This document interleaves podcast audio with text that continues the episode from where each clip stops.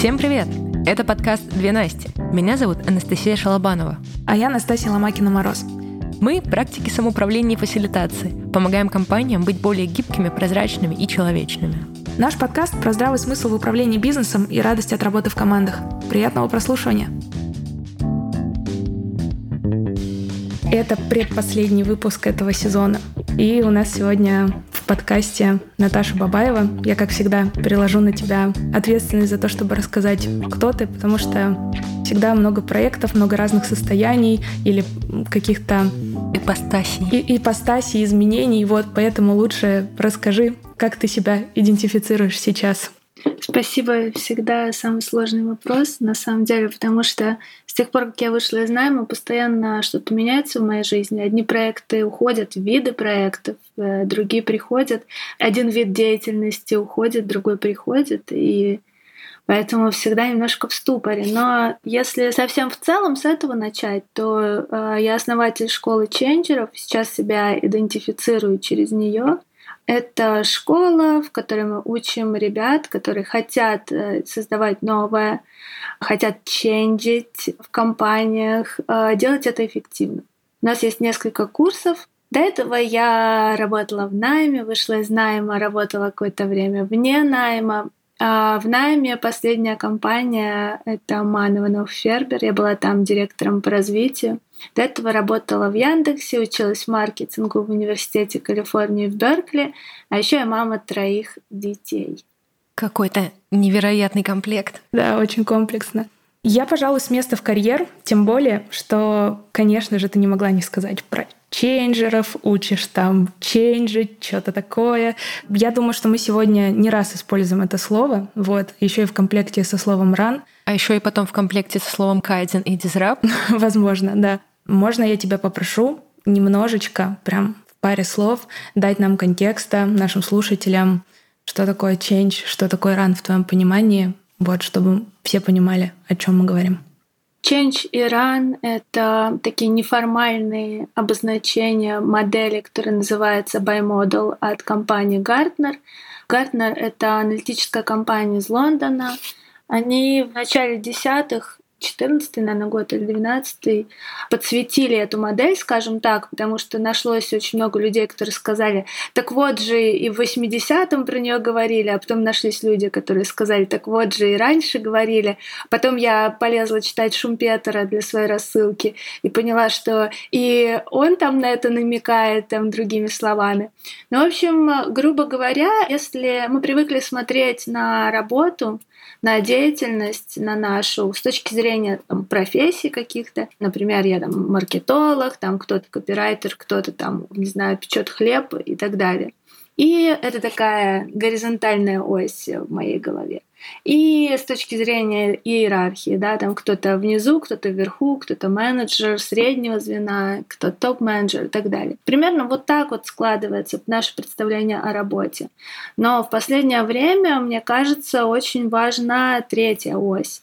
И вот bimodal от Gartner — это ось change и run, то есть ближе к нулю будет run, а дальше от нуля будет change. Это история про то, а насколько то, что вы делаете, как много в этом неопределенности, как много в этом нового, или с другого конца, как много в этом предсказуемого, шаблонизируемого. Вот шаблонизируемое, предсказуемое, то, что ближе к процессам и то, что любят называть операционной деятельностью, это ран. Хотя операционка тоже не, не совсем равно ран. Но, в общем, там скорее процессы, чем проекты, там скорее руки, чем голова, ну и так далее. Хотя бывает по-разному. С другой крайности, change — это все, что мы начинаем, это все, что для чего пока у нас в компании нет никаких шаблонов, то, где много неопределенности, высокие риски, а непонятно, сколько заработаем и когда, то, что невозможно предсказать. Там, как правило, проекты, там, как правило, выше по иерархии люди, там, мы там больше таких думающих историй, и там часто бывает много IT. Ну, нельзя приравнивать это к IT ни в коем случае. В общем, а, вот такая очень важная сейчас третья ось. Так э, думаю, а честно ли будет остановиться здесь?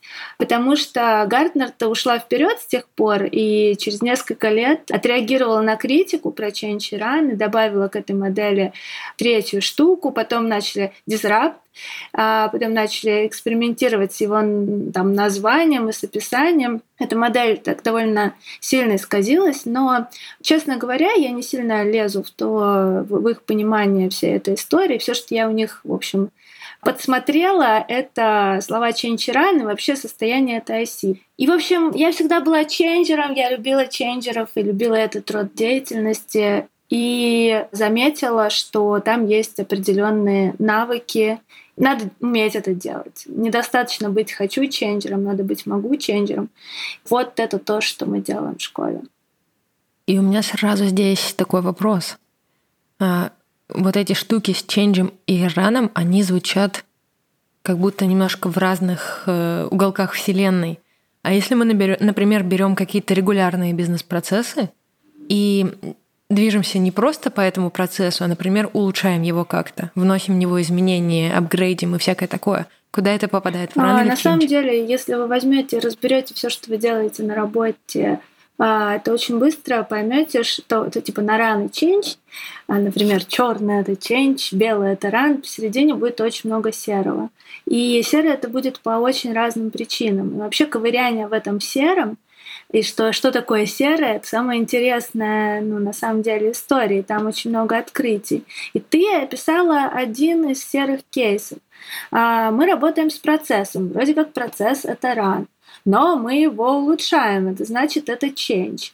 И дальше а, э, что же это такое? Мне как бы не, не особо интересно, значит, терминологически это как-то обзывать, а что мне интересно в этой истории, это понять, как бы, что мы берем от рана, какие свойства рана мы берем в улучшении, какие свойства ченджа.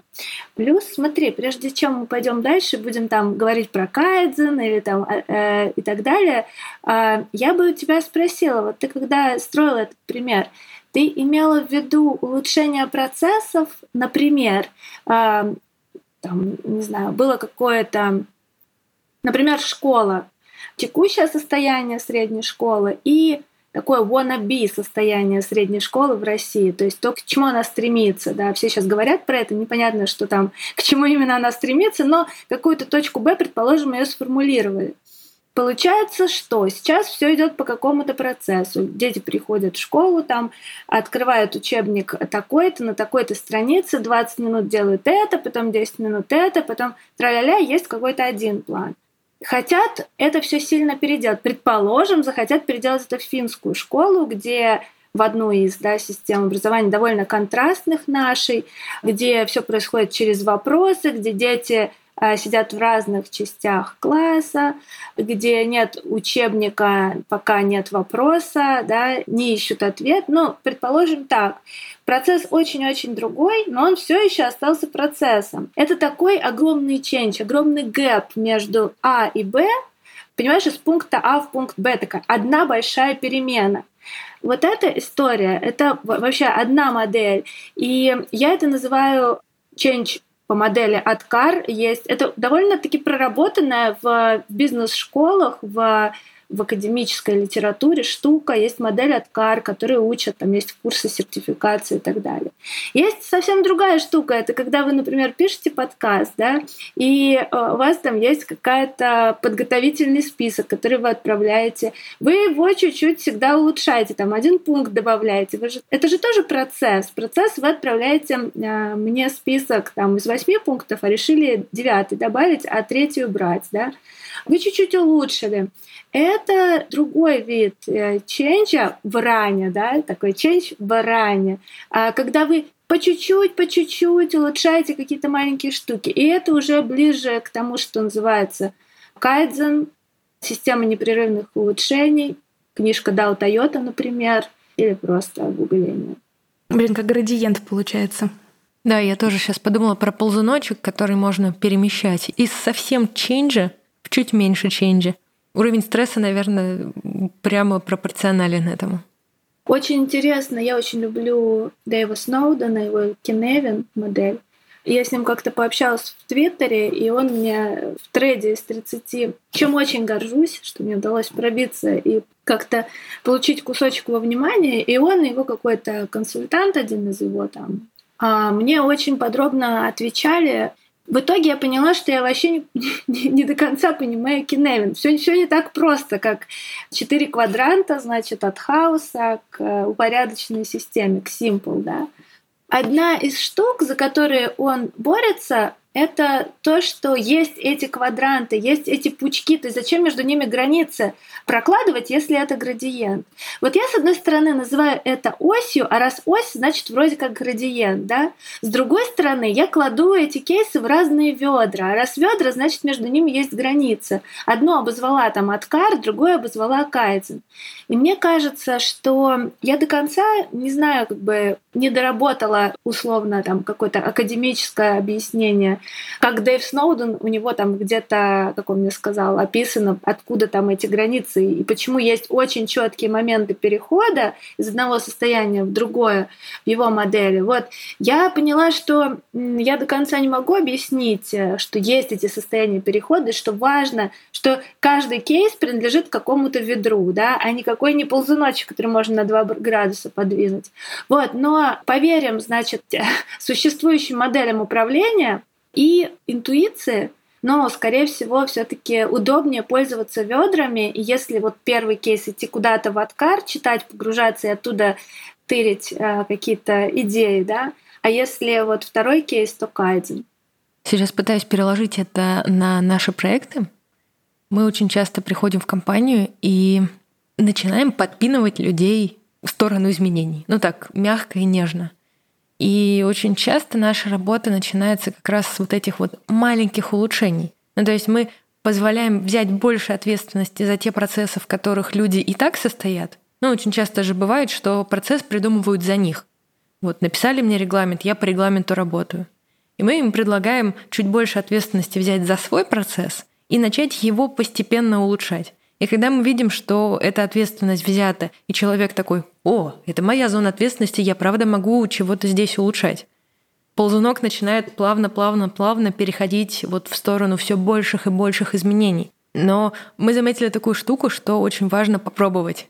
Чуть-чуть попробовать, посмотреть на результаты, почувствовать свои силы, особенно если люди не привыкли к этим маленьким изменениям, если они привыкли жить по заранее спланированным для них бизнес-процессам. Вот, это очень прикольная история, когда постепенно по маленьким шажочкам все больше и больше к ченджу идет.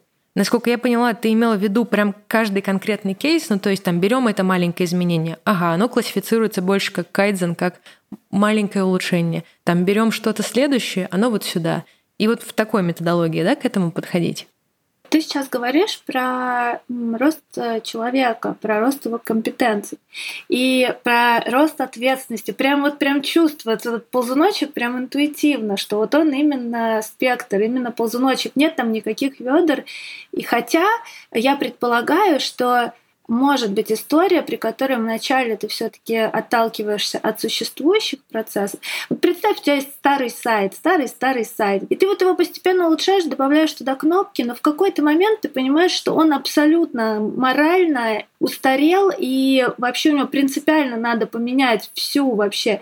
И тогда ты не можешь сделать еще один маленький шажочек еще на один градус, и ты вынуждена начинать э, работать над этим как над проектом, с нуля планировать. Это вообще другой характер работы, чем то, что ты делала до этого. С нуля планировать, э, как там всю систему рисовать целиком или там ее важную часть, да, и так далее. И, соответственно, компетенциях тоже ты уже как бы ты поднаторела в этих улучшениях существующего, но это не значит, что ты сможешь можешь вот так сразу, что ты хороша, у тебя там будет такой небольшой дыра, который тебе надо будет перепрыгнуть, если ты отвечаешь за этот сайт в компетенциях. Вот. То есть мой ответ такой. Вот, кстати, смотрите, если мы так рисуем поэтапную историю, то получается вначале у тебя кайдзен, потом вот какой-то такой проектная какая-то такая история, да, такой большой шаг. Но вот пример, который я приводила с образованием, с школами от А к Б, она какая-то, мне кажется, еще более большая. Потому что если мы будем раскладывать там методологии, то вначале у тебя будет прям кайдзен, непрерывное улучшение, всякие истории оттуда. Во второй части у тебя будет проектный менеджмент прям ключевой, а в третьей части у тебя будет прям откар и вот эти вот, а, когда тебе ты уже сам не можешь потянуть э, все лидирование этого проекта, и тебе нужны агенты перемен, вот все, что в этом откаре есть. Тебе нужен еще более там с более высокой точки взгляд. Вот тут э, момент такой возможно, воспользуюсь вот этим моментом и твоими предыдущими словами. Э, вы, получается, в школе ченджеров учите как бы людей, я так понимаю, вот как раз вот этот условный гэп преодолевать, когда ты привык условно мыслить своим процессом, привык, э, возможно, его немножечко улучшать, возможно, как-то над ним рефлексировать, но не привык проектно думать как это сказать, отодвигаться от какого-то дела и смотреть на него системно, запускать какую-то систему, чтобы ее сначала прописать, проанализировать, а соответственно, ну условно, если это так, если вы вот этот условно гэп обучаете преодолеть, то получается есть какие-то компетенции, которые нужно в себя положить, им обучиться, их преобразовать в навыки, чтобы этот гэп преодолеть. Вот что это за компетенции такие? А, смотри, я немножко скорректирую посыл. Совершенно точно, что если из этих трех этапов кайдзен, проектный менеджмент, откар, который мы описали, а, сказать, а про что школа ченджеров, то да, вот про среднюю вот эту штуку. Немножко затрагиваем ту и немножко ту, потому что в них э, много чего полезного есть для средней и вообще для быта, но это не важно из того, что ты говоришь, получилось, что мы берем таких э, людей, которые вообще работают там, на 99% в процессе, да, и все, что они делают, э, понемногу улучшают их. То есть они никогда проектов не вели, как будто бы. И мы такие, вот у них проект, он такой приходит в школу Change, говорит, научите. Но, честно говоря, это не совсем так бывает. То есть, скорее всего, бывает и так, но, э, скорее всего, это люди, которые уже вот в этой средней части власти уже там что-то делают, у них там одни и те же, честно говоря, там какие-то траблы, одни и те же ошибки, одни и те же проблемы, там пачка связана с тем, елки-палки, если это проект, то мне что, по PMBOK его вести или мне по скраму? А, а почему? А если там айтишники, они все по скраму говорят, а почему? А я могу сделать там, не знаю, диаграмму Ганта, или меня айтишники заплюют, э, скажут, что это waterfall. И вот это, вот эта пачка. Вторая пачка, а если мне надо совместить, у меня, значит, вот эта предсказуемая часть, я хочу его типа по waterfall заранее все расписать, да, вот эту часть проекта, а другая часть у меня по agile и там скрам уместнее, да, там непредсказуемая часть проекта. То как мне это все совместить, вообще как мне этим управлять? Это же разные типа условно таблички, там доски, не знаю. Есть пачка командная, там же э, дико, ну это ваш прям тема, там же дикая дичь, э, насколько важнее коммуникация, командная работа вот в, в ченже, чем в ране. И вот там точно есть гэп. Если человека взять, и он никогда нигде не работал, кроме как на кассе Макдональдс или на любом другом конвейере, на кухне Макдональдс, или стоял э, крышечки, накручивал на бутылки где-нибудь, ему как бы вообще там в проект впрыгнуть, э, ну типа у него просто нет навыков, да. Ну и еще там другие пачки навыков э, софтовых очень много про то, как с собой договориться, как э, вот эта история, она такая софтовая, но не командная, понимаете? Как вообще простить себе, что ты, значит, напланировал, а сделал меньше половины? А как вообще взять и выйти с этим, значит, на регулярную встречу и всем про это сказать? А это вообще нормально? Это хорошие вопросы. История, знаете, про наших внутренних отличников. Нас все в школе учили, что, значит, вот есть хорошая оценка и плохая. Не знаю, из меня хотели сделать отличницу, поэтому все, кроме пятерок, были плохими. Вот, и как бы такая дуальная модель, э, вот либо да, либо нет. И когда мы с этим майндсетом переходим э, на работу, да, то раньше же было больше рано, и поэтому хорошими считались работники, которые сколько напланировали, столько и сделали. А тут у них change, и они планируют немножко пальцем в небо. Их предсказуемость низкая. И тут они напланировали себе 8 пунктов, а сделали 4, и как бы я не отличник, я плохо поработал, и они начинают либо говорить, о, окей, я не, я не буду планировать совсем, как пойдет, да, Короче, есть какая-то регулярная встреча, ну, я надеюсь, у большинства команд, да. Мы тоже надеемся обычно. Вот. А, ну, предположим, раз в неделю есть какой-то уикли или какой-то планинг еще. Я приношу туда, значит, свои обещалки с прошлой недели. У меня четыре подсвечены зелененьким и четыре красненькие. Мне, конечно, хочется хотя бы одну из красненьких удалить, но гораздо полезнее будет ее показать и, и сказать, слушайте, мы поняли, что это была дурацкая задача, нам не нужно этим заниматься. Это вообще работа внутренняя с, с тетрадкой, с психотерапевтом. В какое ведро ее запихнуть? Это же, ну, там большое ведро навыков вот такого рода, с собой договориться, не чувствовать себя плохим и так далее. И это, наверное, лишь одна из сторон софт-навыков. Там же есть еще всякое другое, типа непоседливости, типа желания что-то усовершенствовать, придумать и так далее, потому что это тоже отрастает не просто так, такая компетенция. Точно, но смотри, я сейчас очень грубо поделила софты на командные софты и личные софты. Вот э, по этой классификации я бы отнесла то, что ты сказала, все таки к личным софтам.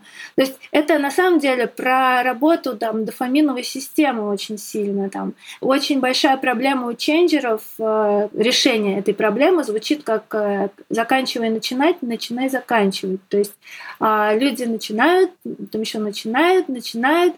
Если всмотреться, то когда мы начинаем, нас, ну, а, а те висят, висят. У нас такая в итоге стопочка, которая приводит э, к тому, что, опять-таки, мы чувствуем себя не отличниками, у нас нет времени все эти проекты дотаскивать, и, и в итоге мы начинаем новое. Да? В худшем случае, увольняясь с предыдущего места работы, обнуляемся вот таким способом.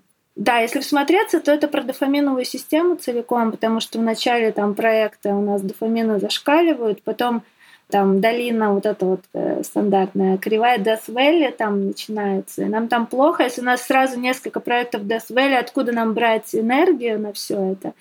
Аня Обухова очень классно про это рассказывает. Слушая тебя, прям э, как будто переживаю заново какие-то наши истории работы с командами, потому что нас очень часто в компаниях просят мне почему интересно лично? Мне очень хочется к тебе в школу changer ов. Мне очень интересно пройти этот опыт э, самой, потому что, ну, как бы понятно, что мы с Настей работаем в change е очень сильно и начинаем заражать других людей. То есть у нас задача этот майндсет как бы показать и его на самом деле и не то что передать, а пробудить. Сделать его доступным и желаемым, желанным да. для людей. Да, для тех, кто к этому ну, условно тянется, вот, или хотя бы те, кто не тянутся, подумали, а, а мне это вообще может быть интересно или нет, они ставили крест на себе, что я точно не могу ничего менять в этой жизни, ну, хотя бы в компании или в своей зоне ответственности. И чтобы как-то уходя из компании, оставлять этот майндсет, то что ну, мы часто как раз выполняем эту работу задавателей неудобных вопросов, э, инициаторов каких-то новых проектов или чего-то такого. Ну, нас, собственно, за этим приглашают в том числе. Но оставляя компанию, потому что ну, не можем ли же мы в каждой компании работать, вот мы на какой-то проектной основе, а, хочется как будто бы перед уходом передавать какую-то компетенцию, какой-то взгляд, какой-то ну, набор компетенций, какие-то, как это, change немножечко пересобрать в ран, и чтобы он какой-то каким-то процессом немножко поддерживающим оставался. Я вот слушаю то, что ты говоришь про большую часть софтовой вот этой истории. И я тоже понимаю, что много из того, что хочется передать, это очень сильно про личную проработку, про проработку себя, своих страхов или каких-то там травм. Убеждений. Убеждений. Вот хочется, наверное, расспросить тебя про этот опыт, потому что мы в него очень часто погружаемся. Где эта грань, когда ты залазишь, ну, условно, человеку в душу и пытаешься его, грубо говоря, лечить? Или ты как раз-таки как зеркало, грубо говоря, помогаешь ему заметить какие-то вещи и дать ему решение, отдать ему как бы вот эту волю решения э, что-то с этим делать или нет? Слушай, я вот пытаюсь там какие-то свои кейсы прокрутить в голове как карусельку, у меня там что-то не выскакивает, ничего. Ну, то есть я просто не верю в возможность залезть человеку в голову и там что-то изменить, потому что если бы это было возможно, То есть не волнуйтесь на эту тему, как вы никуда не залезете, там столько... Я сейчас работаю в АФС-терапии, и это internal family systems, там общаюсь с разными своими субличностями. И самое интересное в этом это то, что чтобы там добраться до каких-то там теневых субличностей своих, там столько охранников между вами. Серьезно, то есть это выглядит а, вот в терапии это выглядит так. Вот мы обозначили, что есть там какая-то там плачущая несчастная семилетняя Наташа, например, да, субличность, которой вот случилось-то вот это, и вот она такая-то, как-то мы ее обозвали, а теперь, а, значит, давай с ней поговорим. И начинают вылазить какие-то штуки, типа, какую ты эмоцию к ней испытываешь, там, я мне стыдно, например, за нее, или там, мне ее жалко. Вот жалость это тоже охранник, и стыд это охранник. Чтобы с ней поговорить, надо на равных зайти. И вот ты начинаешь разговаривать, значит, с этой субличностью еще один, который охранник, значит, то, короче, вот эта вся история, э, чтобы добраться до субличности и с ней поговорить, там столько охранников. Что я поняла, это то, что в нашей голове офигеть, какая эффективная защитная реакция на всякие вмешательства. Точно ничего нельзя испортить, и и мне кажется, самая эффективная история, как можно помочь людям продвинуться в этом направлении, она про то примерно, что вы делаете. Это приходим и делаем вместе. И у людей иногда челюсть отваливается просто на то, какие вы, как вы об этом рассуждаете. Очень часто у людей просто нет примера того, а как еще можно, ну то есть, ну как это я могу принести 8 задач на общую встречу, из которых половина красных, то есть половина я не сделала. Мне что за это? Половину зарплаты должны срезать? Они и не понимают, что так бывает. И стоит им с вами, не знаю, 4 недельки побывать на встречах, на которые вы приносите свои задачи по проекту, и показываете свои красные штуки, что вы планировали, пока не знали деталей, да, и что вы сделали, объяснение почему, и чему вы научились, и они понимают, что вы ок, они видят, что так можно выйти про это рассказать, и все будет ок, и можно с этим быть ок, и это не, не обесценивает никак твой труд. И вот таких вот маленьких паттернов я тоже приходила в компании, когда еще не со школы ченджеров, а делать какой-нибудь проект. И многие давали фидбэк. Я работала там по заказу, условно, топ-менеджмента с просто сотрудниками, да, какими-то линейными, с менеджментом по-разному. И фидбэк был часто, а самое полезное было вот просто смотреть, как ты это делаешь. Когда мы встряли вот в такую ситуацию, какую табличку ты нарисовала, а как ты позвала встречу, а кого ты туда позвала, а как ты там на ней общалась, а когда конфликт зарождался, как ты, что ты с ним сделала, ты его запихала под диван условно, или а как ты доброжелательно его вытащил. То есть вот эти наблюдения, мы же все люди из истории, да, наш мозг состоит из историй, просто вот эти истории истории собираются, складываются в паттерны, и у людей в какой-то момент, когда их достаточно накопилось, они у вас много чего подсмотрели, появляется выбор между типа 80 историями, записанными до этого, и считанным паттерном, что из восьми задач должно быть минимум семь сделано, да? И вот этим новым паттерном, который из последних четырех историй складывается, да, их меньше, но у них уже есть выбор, ага, то есть эта история точно про... Я не верю в то, что ты вы принесете гайд, оставите после себя, ребята, думайте вот так. Я верю в то, что вы там 10 раз они это увидят, у вас еще, может, куда-нибудь затащите какую-нибудь Аню послушать, или э, еще на кого-нибудь поглазеть, э, как там кто делает. У них там паттерны сложатся из опыта, да, и вот так что-то изменится. Немножко про детско-родительские отношения. Не воспитывайте детей, воспитывайте себя. Дети, смотря на вас, научатся. Потому что именно так мы и учимся. Вот сейчас слушаю тебя и кажется, в одном ключе очень думаю. Мы как раз с Настей недавно прописывали методологию своей работы в очередной раз и поняли для себя, что у нас вот этот вот период демонстрации, он составляет примерно квартал. И примерно квартал мы просто показываем, как можно еще. И не надеемся, что все поменяется, не бьем себя по рукам и не считаем, что мы плохо сработали, раз за три месяца ничего не поменялось. И кажется, вот это тот срок, за который возможно какие-то паттерны подцепить и начать потихонечку их воспроизводить. И мы уже на своем опыте сейчас заметили, что в целом не стоит рассчитывать, что это произойдет раньше. Кажется, надо просто настроиться на этот срок, продолжать показывать, как возможно еще. Возможно, иногда люди будут говорить, о, как же можно так? Но что-то, что-то доберется с собой, и это очень приятно. А еще, Настя, мне кажется, я нашла наш с тобой пример. Э, Наташа, ты часто сейчас э, как пример приводишь как раз паттерн, что типа приносим несколько красных задач, и это ужасно. Ну, я понимаю, что для многих людей это прям э, жуть жуткая. А у нас с тобой может быть паттерн, что, господи, я что-то сделал не согласовав с руководителем, а просто в рамках своей зоны ответственности сам, боже, или я начал какой-то свой проект сам, боже мой. Неужели так тоже бывает? Когда меняешь вот эту систему управления, что не папа разрешит, а ты сам можешь что-то делать, это взрыв мозга. Это классный паттерн.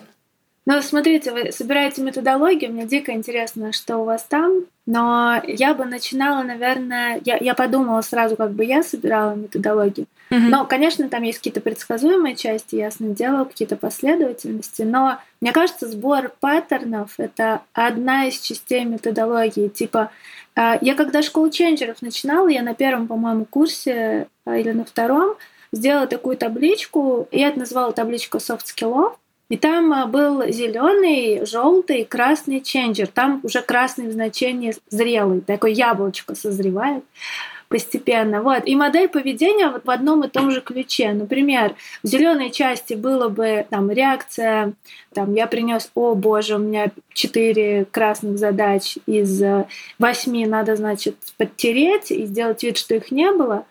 Кстати, зеленый, наверное, был бы вообще э, отменить нафиг все эти регулярки и все это дурацкое планирование, потому что все равно все идет как-то по-другому. Вот это вообще просто гениальная другая крайность, да? Любимая. В кавычках. Не, но если планируем, смотрите, мы планировали, планировали, и посередине недели поняли, что надо вообще другое делать. Так нафига теперь планировать? Давайте не будем.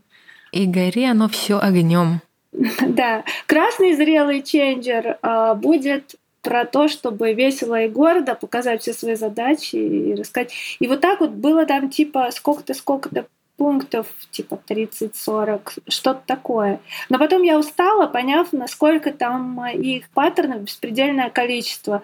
Вот, и что типа основные я, наверное, собрала. Но мне кажется, это дико просто интересная модель накопления знаний. Хотя, конечно, показав эту табличку людям, я ничего не добилась. Ну, то есть, за исключением того, что у них там, у некоторых, кто был близок там к переходу в следующую стадию, да, у них там что-то могло щелкнуть, и они там сделали там свой финальный шажок в следующий уровень. Только если так. Но мне кажется, это больше про осмысление для себя.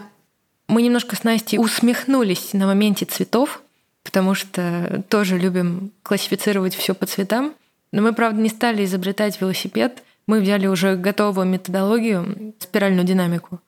И она очень классно показывает эволюцию ценностей и эволюцию картин мира людей то, исходя из чего они себя ведут определенным образом. И в области менеджмента эта методология классно подсвечивает все паттерны, которые происходят в этом менеджменте. Если это, например, культура власти, то мы понимаем жесткие иерархические истории, откуда они берутся, откуда берется контроль, четкая постановка задач и все такое. Если это процессная культура порядка, там другая история. И все вот эти паттерны, они тоже классифицируются цветами, проявляются по-своему. И мне очень понравилось, как ты сказала, что от того, что я покажу людям бумажку, ничего не поменяется. Вот мы тоже от того, что мы рассказываем людям про спиральную динамику в самом начале, ничего не меняется. И здесь э, пришли к выводу, что э, сначала классно запускать какие-то новые паттерны, а потом уже подсвечивать то, почему это происходит, и рассказывать, что смотрите, вот бывает такая культура, бывает такая, такая. Вот у вас есть кусочки этого, кусочки этого. Если хочется больше быть подготовленными к изменениям и проходить их более гладко, кажется, нужно добрать вот в этой области. И уже идем туда совершенствовать какие-то определенные навыки. Поэтому карта — это, конечно, чудесная штука, она очень облегчает жизнь, позволяет много чего собрать в одну методологию и сделать из этого выводы. Да, согласна. Иначе бы все люди, кто прочитал Лалу, открывая организации будущего, стали бы офигенно бирюзовыми и самоорганизованными. Но это не так. Хотя я подумала, вспоминаю, как я это все читала, да, оно совершенно точно дало мне конструкцию, типа лестницу, по которой шагать. То есть оно в какие-то моменты, да, в, наверное, в моменты переходов, оно таки помогает подтянуться, мне кажется. Ну, Лу мы больше называем как источник вдохновения. То есть он классно зажег. Ну, то есть, типа, ты его читаешь и такой вау. Вот так бывает, вот это да. А еще кейсы, скажите. Кейсы mm-hmm. это Да, да, это прям э, вот как раз когда я, наверное, с его книги полюбила, когда опыт передают какой-то или что-то иллюстрируют через истории через прожитый опыт, э, вот что-то через такое. И я прям стала жадно читать, как люди или компании, ну, группы людей рассказывают о себе истории, о своем опыте, о том, что происходило, как они это проходили. Но, конечно, это не пошаговая инструкция, и мне кажется, в таких трансформациях не бывает пошаговой инструкции. Здесь очень много надо ориентироваться на себя, рефлексировать над своим опытом, над каждым этапом, смотреть, куда тебя кривая заведет, скажем так. Ну вот, кстати, мы хотели обсудить историю с тем, чтобы про то, чтобы учиться, как вообще возможно учиться, не отходя от рабочего места. На самом деле, то, что вы делаете, мне кажется, как я это себе представляю, это отчасти оно.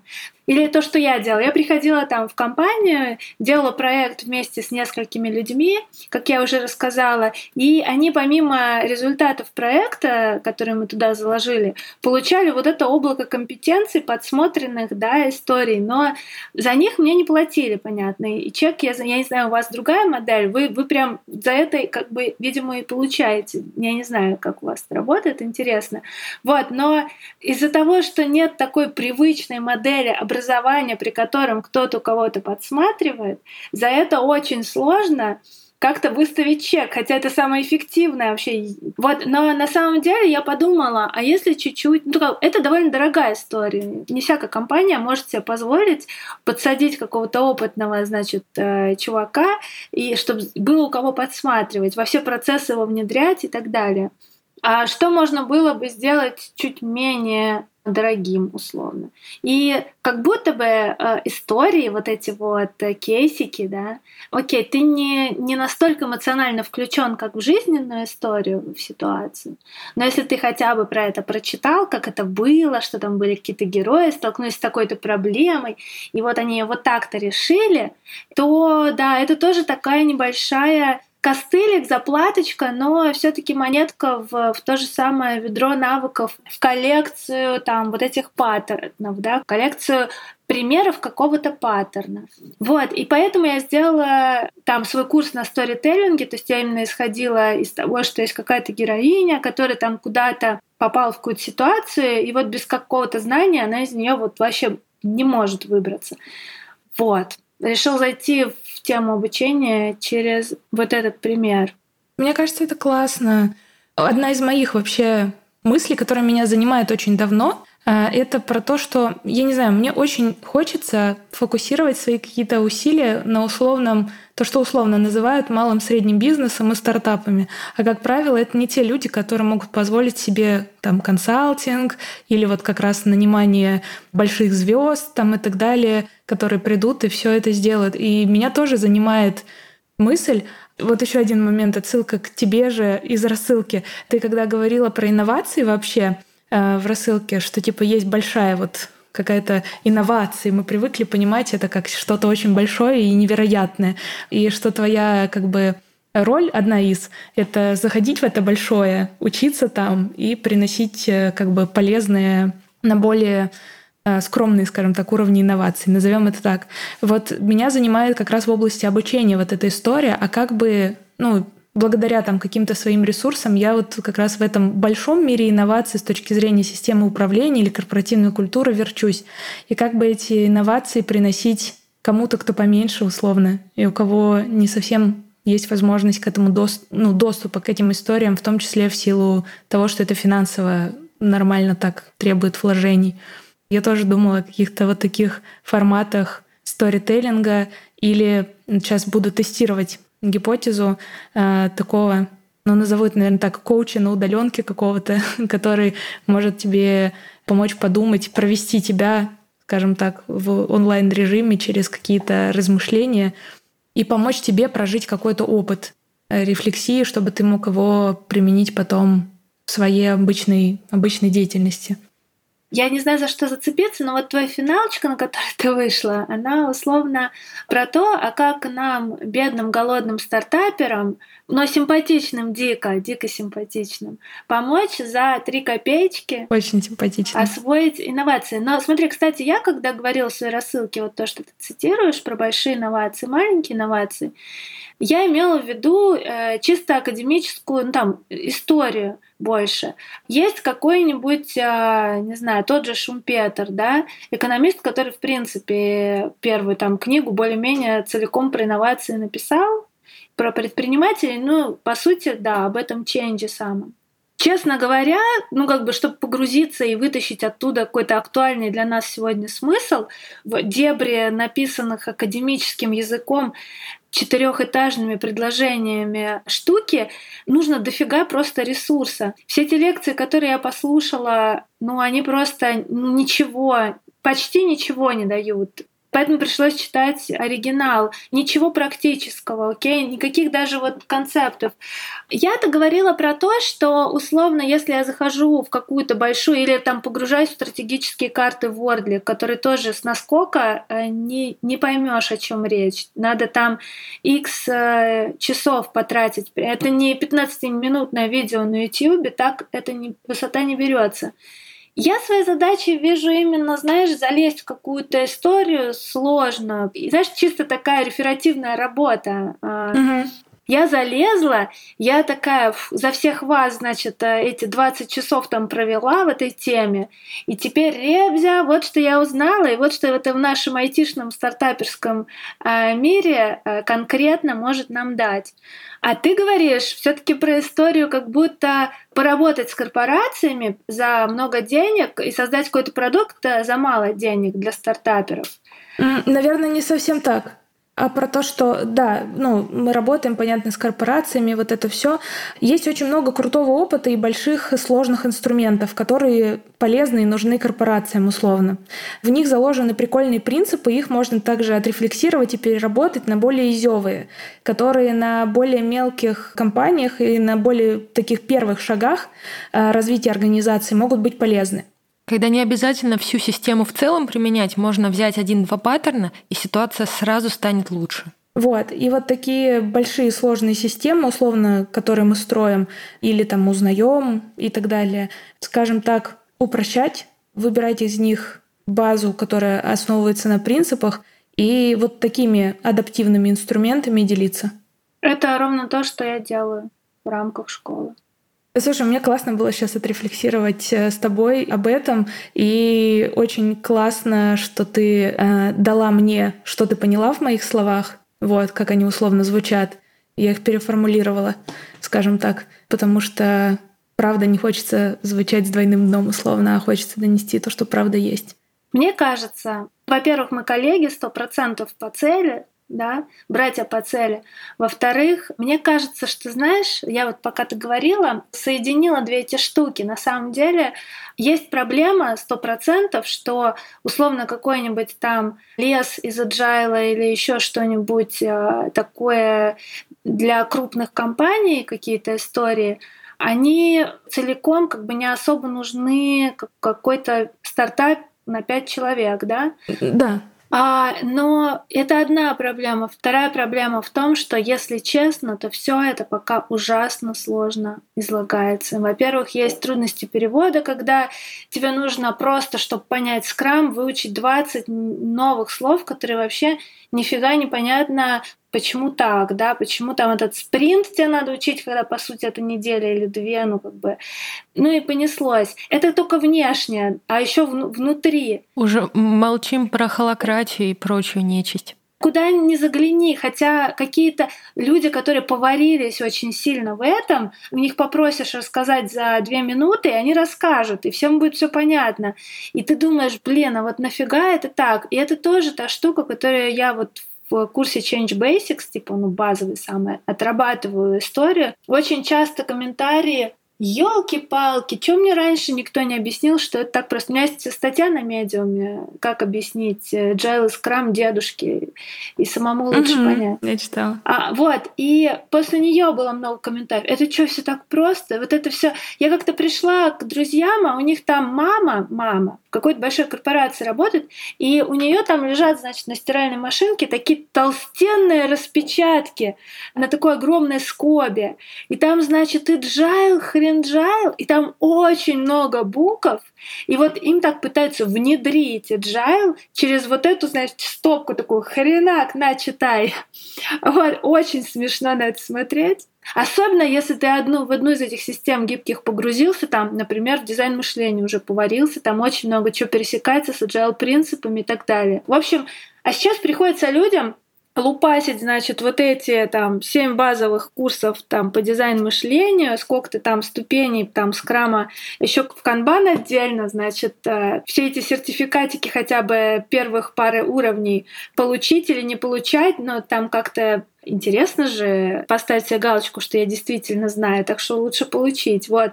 И тебя так нагружают, нагружают, как на ослика, да, вот эти все тюки, тюки, тюки. А там э, в этом песке золото крупицы. По крайней мере, это все переплавляется в простые штуки.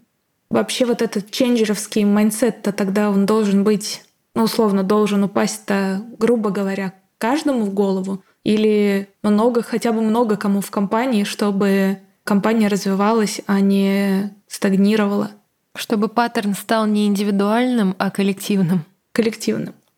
Так получается? А кто будет делать ран? Но это первый вопрос. Но как бы, просто в IT-компаниях там RAN делает программа. Ну, как бы ты все, ты написал mm-hmm. код, ты, ты передал в RAN, да, как бы. А в других бизнесах на самом деле нифига. И там люди вполне себе нужны. То есть я точно не за ченджерский фашизм, чтобы все в ченч, если ты не ченч, умри. Запишем. Вот, а, это во-первых. Отлично, к этому был вопрос. Это, во-первых. Во-вторых, в этом ченже, ну то есть э, чем дальше я в этом варюсь, тем больше я вижу как бы условно субличности, раз мы сегодня говорим про это, mm-hmm. субличности ченджера таких. А на самом деле я их называю игры ченджера, и они дико разные. То есть есть такая ченджерская игра, но, а, но они тоже паттернизируются. То есть, ну и прикол в том, что в них нужны разные навыки. То есть обучить всем навыкам всех это немножко утопия. Например, есть люди, которые тоже ченджеры, они любят приходить в бардак и там делать порядок. Это такой вид ченджа. То есть, знаешь, когда вот компания там... Э, ты, ты любишь, да, это? Это, это очень большая часть нашей работы. А ты приходишь там в какую-нибудь компанию, которая как-то стихийно развивалась, Часто это там уровень руководителя отдела, иногда это COO, да, э, и так далее. Но иногда это просто у кого-то такая задача там. Вот у нас были какие-то маркетологи, какие-то там люди на фрилансе, и вот у нас что-то в маркетинге там и сям, и теперь надо все это причесать, объединить, понять какие-то метрики, и, значит, выстроить из этого систему, например. А это одна игра, совсем другая игра, там начинать, например, бизнес от нуля к единице, там через каздевы. Mm-hmm. А зачем как бы человеку, который причесывает ну, из первого сценария, да, а зачем ему Каздева, например, изучать? Ну, ему, очевидно, не надо.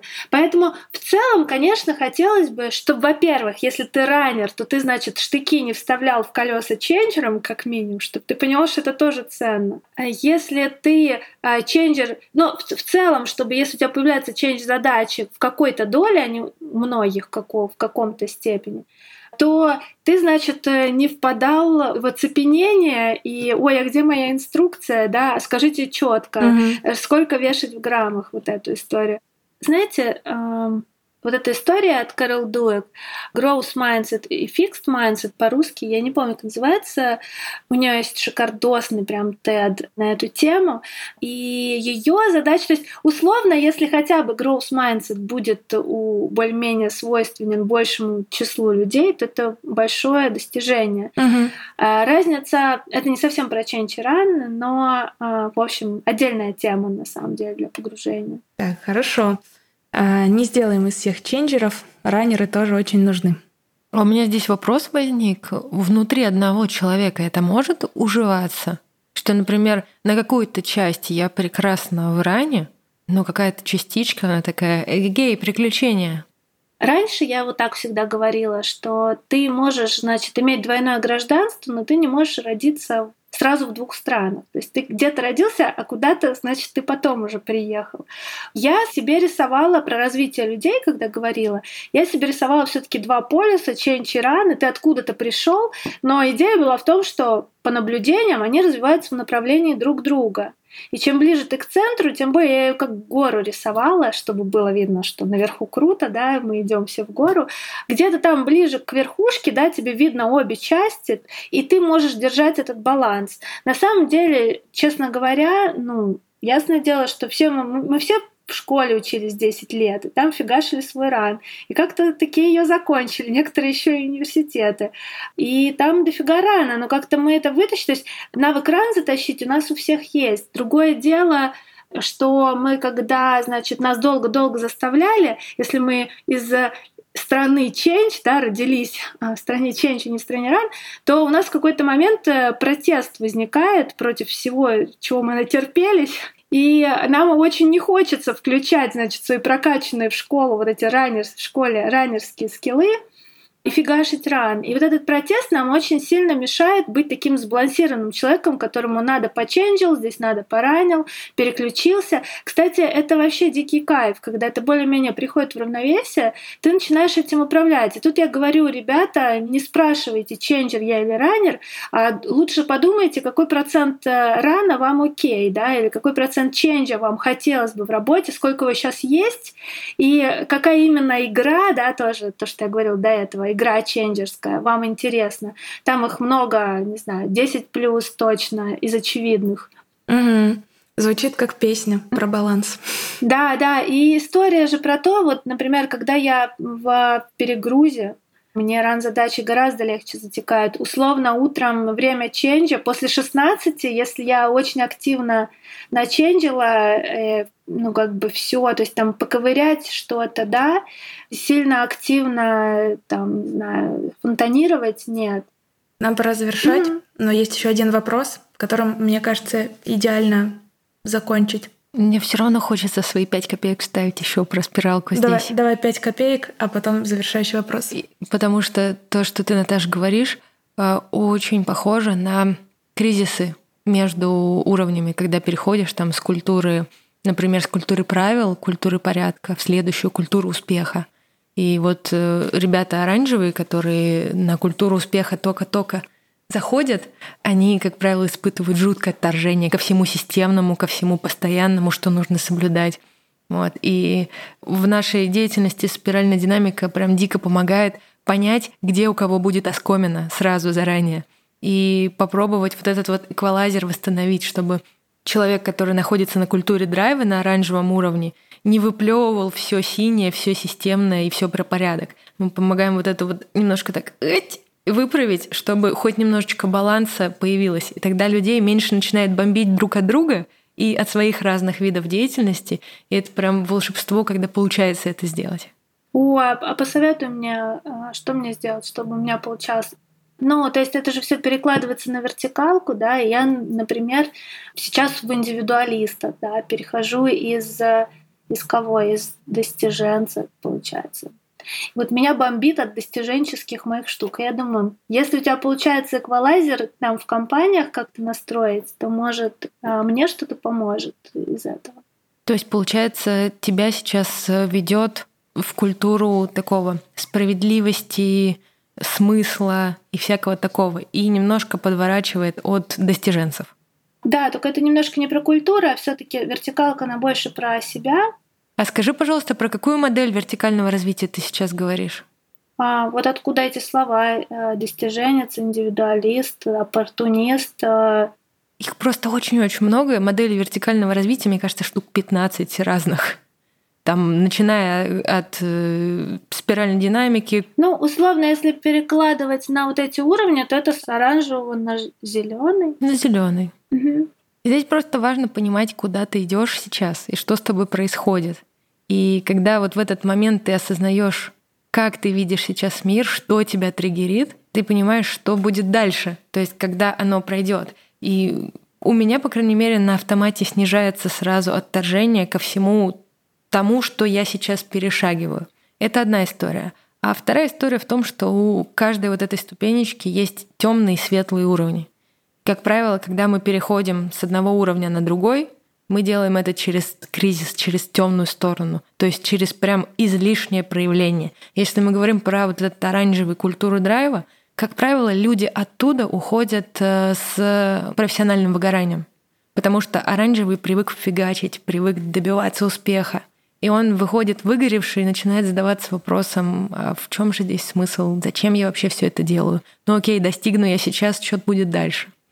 В этом смысле спиральная динамика помогает э, как минимум не наступить на эти грабли. И если мы видим в компании, что кто-то дико выгорает, очень важно ему подсветить, что кажется еще немного, и он наступит в кризис. А в кризисе будет вот это. А когда ты понимаешь, что в твоем кризисе будет происходить, он уже не такой страшен и виден тот самый свет в конце туннеля, и понятно, куда ты можешь в целом прийти. И как ощущать этот мир через какое-то время.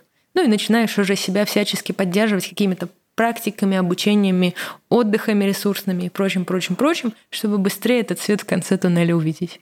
И опять же, наверное, если осознаешь про светлые и темные стороны, то отделив одно от другого, тебе проще принимать эту культуру, потому что, ну, это вот прошлое, условно свое, и э, то, что проживают люди вокруг, которые проживают то, что ты уже условно прожил, что в этом есть светлое, в этом есть классные вещи, в этом есть какой-то ну, очередной этап развития, какие-то крутые возможности. Сейчас там люди проживают какие-то свои там тараканы в голове.